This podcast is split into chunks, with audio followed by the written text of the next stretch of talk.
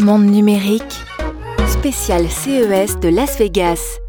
Myriam Benfato, bonjour. Bonjour.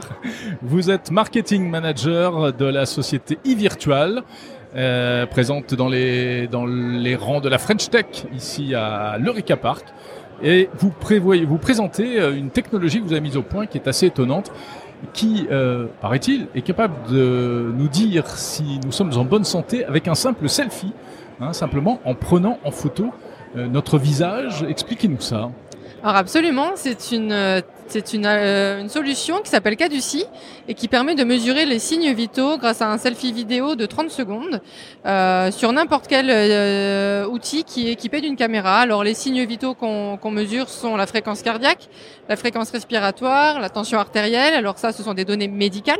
Et on donne également des données de bien-être, à savoir la variabilité de la fréquence cardiaque et le niveau de stress. Alors c'est une technologie qui pour l'instant n'est pas encore disponible euh, pour le grand public. Alors, elle n'est pas disponible pour le grand public euh, parce que nous n'allons pas la commercialiser sous forme d'application. Mhm. C'est une brique logicielle qu'on va aller intégrer dans des plateformes de télémédecine, par exemple.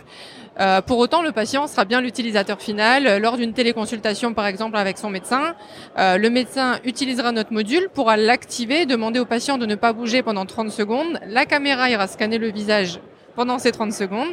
Et ben, bim, le- les résultats vont apparaître sur l'écran euh, des deux protagonistes. Et euh, le médecin, euh, ou le professionnel de santé, mais c'est souvent un médecin, pourra dès lors établir un diagnostic plus précis que euh, uniquement pendant un échange oral d'une téléconsultation ordinaire finalement. Alors ça paraît assez incroyable. Comment est-ce que ça fonctionne et, et- et quel est la- la- le- on va dire le degré de fiabilité? Alors euh, le degré de fiabilité est de 95%. Euh, ce sont des chiffres avérés puisque nous avons mené euh, plusieurs études cliniques euh, au CHRU de Nancy sur plus de 1000 patients atteints de pathologies différentes. Euh, donc comparé à des à des gold standards comme on dit dans le jargon, à des à des outils classiques, hein, Mhm. stéthoscope, ceinture de respiration, ECG. Donc taux de fiabilité à 95%.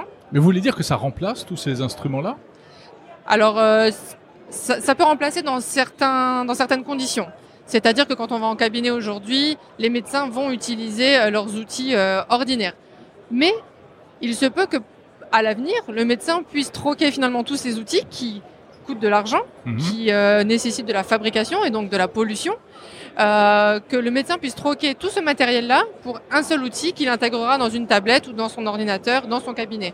Aujourd'hui, on va favoriser tout ce qui est euh, digital health, la santé digitale, via des plateformes de téléconsultation, de télésuivi, mais il n'est pas exclu qu'un jour on l'utilise directement en cabinet. D'accord.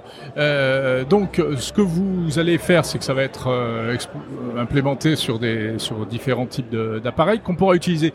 Donc, soit dans le cabinet, vous dites, soit soit à distance, en fait. Absolument. Donc Ouais. à distance, euh, comme je vous l'ai dit tout à l'heure, pendant une téléconsultation, le médecin active le module.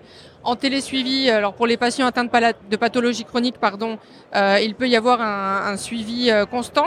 Euh, en temps réel. Mhm. Euh, et puis euh, une personne qui doit euh, consulter un médecin malheureusement très régulièrement, euh, on va limiter les déplacements. La personne ne sera pas obligée d'aller chez son médecin ou chez une infirmière.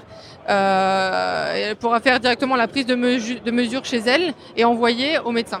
D'accord. Mais alors, quand j'ai dit selfie, c'est un peu réducteur, non? C'est c'est vraiment, vous faites ça à partir d'une simple photo ou il faut que ce soit euh, Alors on dit un selfie euh, parce que la personne prend elle-même hein, la mesure. Ouais. Euh, Il y a un côté un peu, euh, on devient finalement acteur euh, de sa santé. Mais je peux pas montrer une photo de moi-même pour euh, non, pour non, non, non, faut. euh. Non, parce que la technologie qu'on utilise va aller analyser le mouvement des flux sanguins à travers la peau, les mouvements de la cage D'accord, thoracique. c'est donc- ça le principe de base, c'est que ça détecte les mouvements des flux sanguins. Absolument.